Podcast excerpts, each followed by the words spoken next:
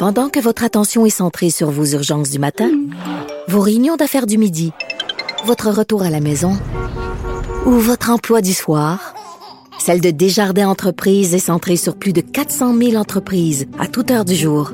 Grâce à notre connaissance des secteurs d'activité et à notre accompagnement spécialisé, nous aidons les entrepreneurs à relever chaque défi pour qu'ils puissent rester centrés sur ce qui compte, le développement de leur entreprise.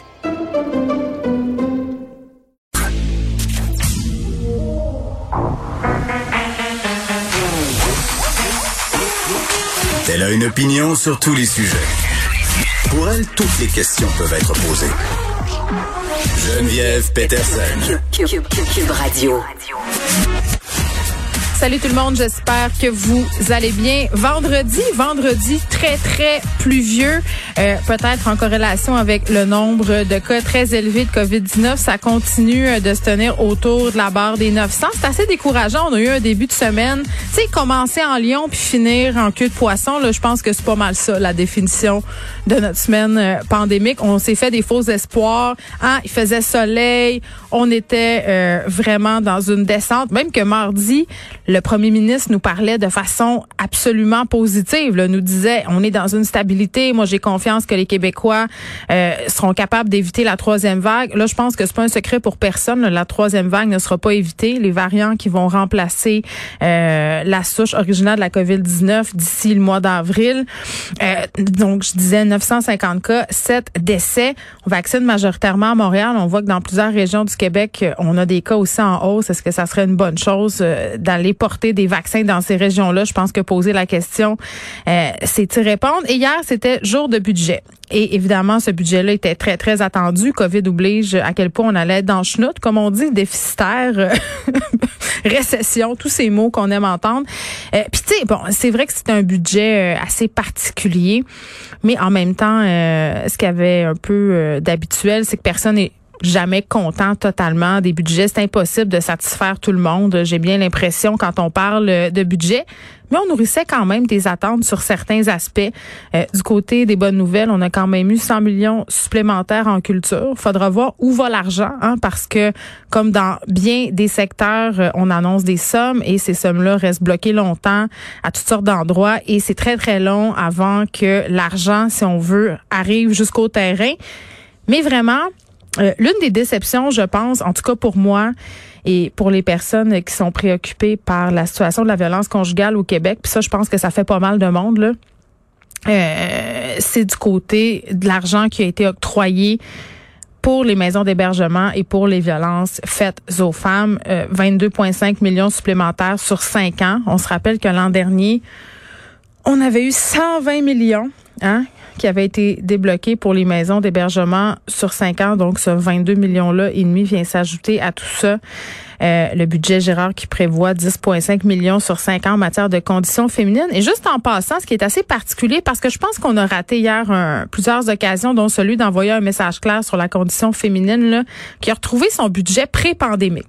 Donc, euh, on le sait, on avait octroyé des sommes supplémentaires pour la pandémie, pour la condition féminine. Là, on est revenu au même stade où on était avant euh, la COVID et on octroie bon 8,4 millions cette année pour lutter contre les violences sexuelles et promouvoir l'égalité homme-femme.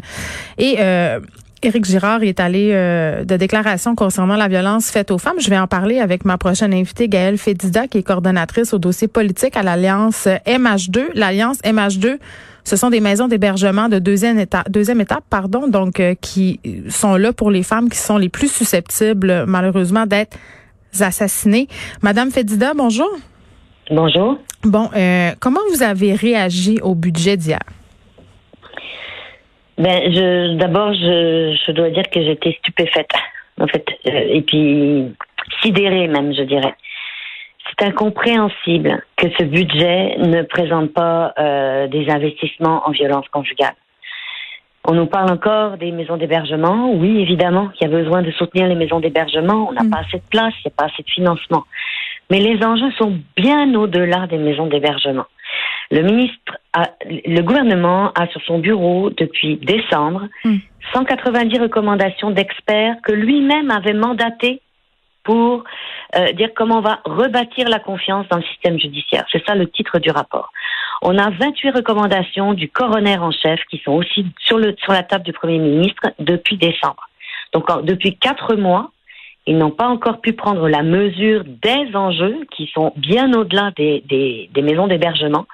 Il faut des investissements dans le système judiciaire, il faut des investissements dans la police, il faut des investissements dans les services de garde supervisés, il faut des investissements pour former les juges, former les procureurs, donc c'est incompréhensible. Il n'y a aucune vision dans ce budget-là. Ben, ils ont été capables, ils ont été capables de faire des, des prospectives pour les cinq prochaines années. Ils hmm. ont, ils ont annoncé des budgets sur cinq ans dans plusieurs domaines. La violence conjugale, elle arrive sur le tapis euh, ben, parce qu'il y a des féminicides. Vous voulez dire que dans votre tête, euh, on n'avait comme pas le choix d'octroyer des sommes maintenant?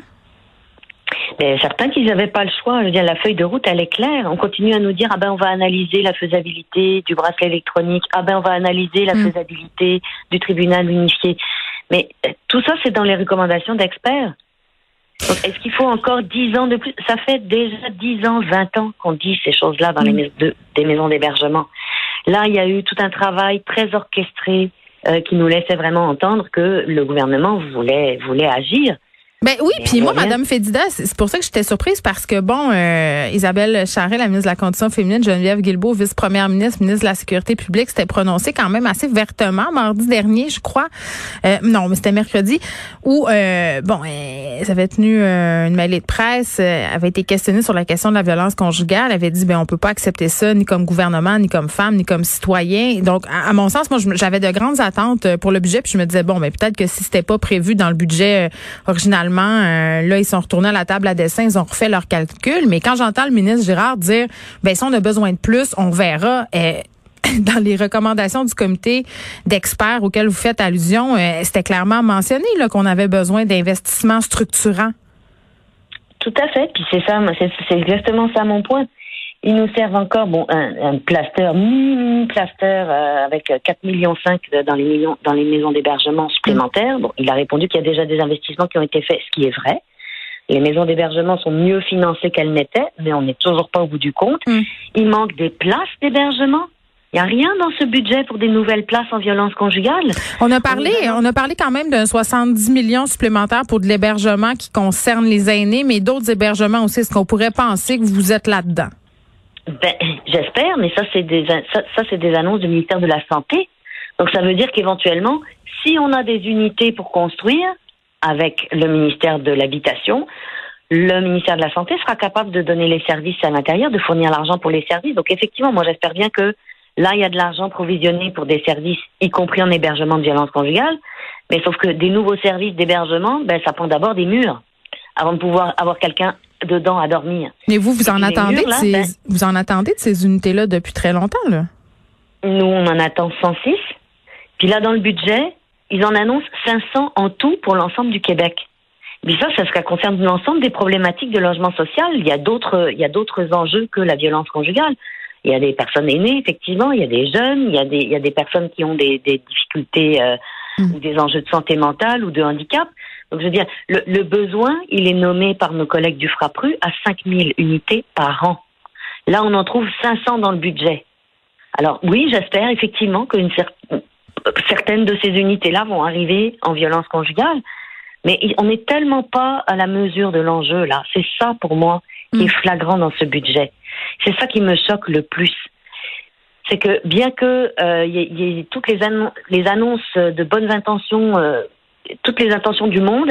Il faut encore sept semaines, après sept féminicides en sept semaines, et on n'a pas encore parlé de la dame euh, qui est à l'hôpital à Maria, euh, avec euh, des, entre la vie et la mort après des coups de marteau qu'elle a reçus. Donc on a eu des coups de la hache, on a eu des coups de poing, maintenant on est au marteau.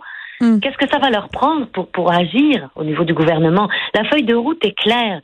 C'est ça l'affaire, c'est que la feuille de route, elle est claire. Elle est sur le bureau du Premier ministre. Oui, puis vous, vous euh, comme comme euh, comme représentante des maisons de deuxième étape, là, vous faisiez allusion à cette dame euh, d'une trentaine d'années, de Maria, là, qui s'est fait attaquer par son conjoint à coup de marteau. Tu sais, on parle de féminicide, puis c'est terrible, qu'est-ce qui se passe, d'agression ultra violente, de tentative de meurtre, mais il y a beaucoup d'événements très très traumatisants, très très violents qui ne se retrouvent pas dans les pages des journaux. Il faut les aider aussi ces femmes-là à ce qu'elles se retrouvent pas dans les pages des journaux. Absolument. Là, on parle de des féminicides parce qu'évidemment, ça choque, euh, ça choque terriblement. Mais cette féminicide, ça veut dire combien de milliers de femmes qui sont terrorisées chez elles, qui subissent au quotidien euh, le harcèlement, les viols conjugaux, le, le, la, la, violence économique même, et les enfants qui sont aussi euh, dans ces foyers violents. Qui sont pris là-dedans. Ben, ben, oui, puis on fait, on fait pendant ce temps-là, on fait des beaux discours, puis on a Monsieur Legault euh, qui dit que la violence conjugale c'est inacceptable, que c'est pas viril. Euh, mais le, vrai message, c'est celui qui a été envoyé hier par le ministre Girard, c'est-à-dire moins d'argent pour la condition féminine, moins d'argent pour l'aide juridique, aucune annonce pour la refonte du système de justice par rapport aux victimes. Ben c'est ça. Puis justement, je vous entends euh, juste avant que, j'entre en nombre, là vous parliez du, du budget du secrétariat. Mais en chambre, euh, à la question précise qui lui était posée de savoir si oui ou non euh, il allait établir un, secrétariat au niveau du conseil exécutif, donc donner un petit peu plus de, de, de pouvoir euh, au, secrétariat finalement qui, qui, gère ces questions de violence conjugale, hmm. ça a été une fin de non-recevoir. Il a dit, on a Madame Charret et Monsieur Carman qui sont là pour faire la job. OK? Ben, il est où l'argent alors? Parce qu'effectivement, le budget du secrétariat à la condition féminine, il est revenu à son 19 millions de dollars d'avant la Covid. Alors, si c'est si c'est qui est supposée euh, faire atterrir toutes les recommandations, elle va le faire avec quel argent là? Non, mais c'est très très étrange aussi, puisque à peu près toutes les ressources en violence conjugale nous disent la même affaire, c'est-à-dire qu'au sortir de la pandémie, on aura encore plus de besoins parce que les femmes vont arriver, euh, parce que bon, on va avoir, euh, si on veut, donner l'opportunité à ces femmes-là de sortir de la maison. Ils vont arriver dans un état qui est, on peut le penser, possiblement beaucoup plus grave qu'avant. Ben. En fait, ça c'est clair que c'est ce que mes collègues des premières étapes ont pu constater durant durant le, les pics de, de confinement. Hum. Euh, c'est que après le après le pic du confinement, dès que ça commence à ouvrir, on, et on s'attend à ça au printemps là, on s'attend effectivement à avoir une grande hausse de demandes d'hébergement et de demandes de services euh, de toutes sortes, parce que là les taux se desserrent un petit peu, euh, donc les, les, femmes vont pouvoir mieux accéder euh, aux services peut-être, mais le problème c'est que quand les taux se desserrent, l'homme contrôlant est en train de perdre du contrôle. Là. Il a gagné encore plus de contrôle pendant la pandémie. Il avait Madame 24 heures. 24 heures sur 24 à savoir ce qu'elle fait, où elle est, avec Puis elle retourne travailler, puis elle a une vie, fait que ça ça marche pas. Ça marche plus pour lui, là. Il a perdu euh, l'emprise totale. Et c'est là qu'on voit des féminicides euh, survenir, justement. Moi, une affaire que je comprends pas, Madame Fédida, puis vous allez peut-être pouvoir m'éclairer. Là, quand j'entends Geneviève Guilbeault, euh, puis même Isabelle Charrette aussi, là, qui euh, est beaucoup là-dedans, là, puis je veux pas parler de cassette, mais c'est quand même de ça un peu que ça a l'air. Répéter qu'il y a des ressources, répéter qu'il faut pas hésiter, si on est une femme violentée, à sortir de son milieu, à, aller demander de l'aide. Ça, ça, je comprends, là, puis c'est vrai qu'il faut pas hésiter, puis il y, a des, il y a des lignes téléphoniques, il y a des choses, mais quand je les entends dire qu'il y a de la place, puis qu'il y a de la place pour tout le monde, il me semble que moi, c'est pas ça que j'entends du milieu quand, quand je vous parle, puis quand je parle à Manon Monastès, on me dit qu'on est, on est obligé de retourner des femmes dans leur milieu violent quasiment. Comment c'est qu'il y a l'air d'avoir une si grande distorsion entre ce que le gouvernement dit et le terrain? Ben, c'est exactement la stupeur dans laquelle on est. Avec l'actualité qu'il y a, si, aujourd'hui la violence conjugale n'est pas vraiment euh, prioritaire pour le gouvernement, ben, quand est-ce qu'elle va le devenir? J'en suis au même point que vous, malheureusement. Moi aussi, c'est inexplicable. C'est comme s'ils se disaient, ils vont arrêter d'en parler, là, ça va arrêter de faire la une et on va oublier ce sujet-là, donc on va pouvoir revenir à la programmation régulière. Ben, c'est un peu l'effet que ça donne, mais malheureusement, euh, l'actualité les ramène à la réalité, là. Donc, c'est bien gentil de nous dire s'il y a plus de besoins, on va en mettre plus. Mais ils sont, ils sont clairs les besoins et ils sont sur la table déjà. Et encore une fois, c'est pas juste au niveau des maisons d'hébergement que ça se joue. Les maisons d'hébergement, c'est la fin du, c'est la fin de l'histoire. Il aurait, il y a plein de choses à faire pour prévenir ces homicides, pour ne pas libérer un homme dangereux qui, dans la semaine qui suit, va assassiner son ex-conjointe. On nous a dit que du côté de Geneviève Guilbeault, ça prendrait un an pour euh, l'étude de faisabilité concernant le fameux bracelet électronique. Là. Un an. Ben, c'est long. Ça. Alors que alors que ça existe ailleurs. Donc il y, a bien moyen que ça, mm. que ça se fasse dans, dans des pays euh, démocratiques euh, tels qu'on connaît. Il va en mourir combien pendant ce temps-là des femmes? Tu sais, c'est toujours ça. Là. On revient toujours à Et combien d'orphelins derrière? Parce qu'on parle des, des, femmes, mais il y a tous les enfants qui sont derrière aussi. Hein. 14 orphelins euh, derrière ces sept féminicides qu'on a connus dans, dans, dans un court laps de temps. Gaëlle Fédida, merci. Gaëlle Fédida, qui est coordonnatrice au dossier politique à l'Alliance MH2.